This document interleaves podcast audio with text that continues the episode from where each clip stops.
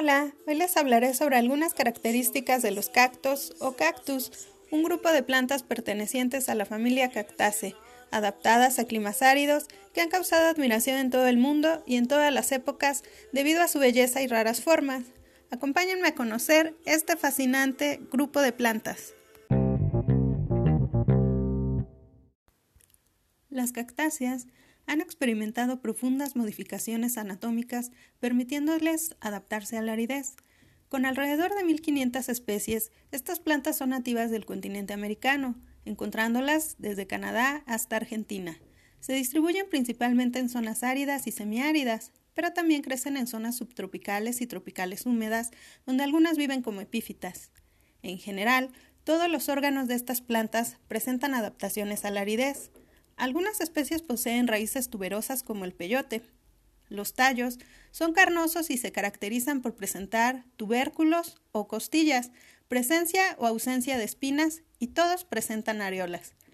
Estas estructuras son un rasgo singular de la familia. Las areolas son yemas más o menos redondeadas, provistas de fieltro, de lana y producen nuevos tallos y flores, además de espinas y glóquidas o aguates. Las flores se han hecho famosas por su hermosura. Los hilocerios, representados en México por unas cuatro especies, tienen las flores más grandes entre todas las fanerógamas.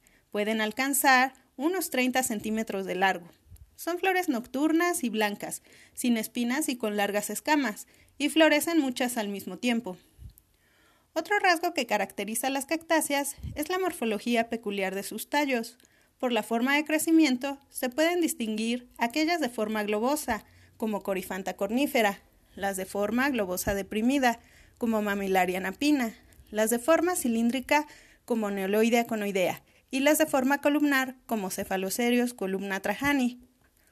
Algunas otras tienen tallos arbóreos grandes, a veces gigantescos, y más o menos ramosos como Peresquia.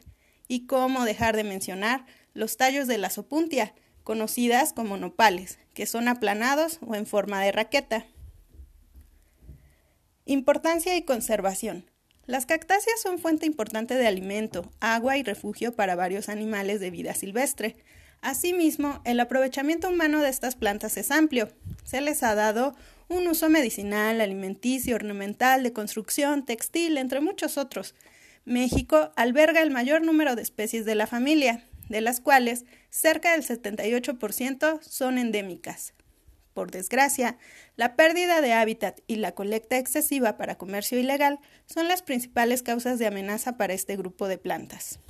Ahora bien, los estudios ecológicos, la creación de áreas naturales protegidas, los jardines botánicos y los programas de educación ambiental son algunas de las maneras de proteger la biodiversidad.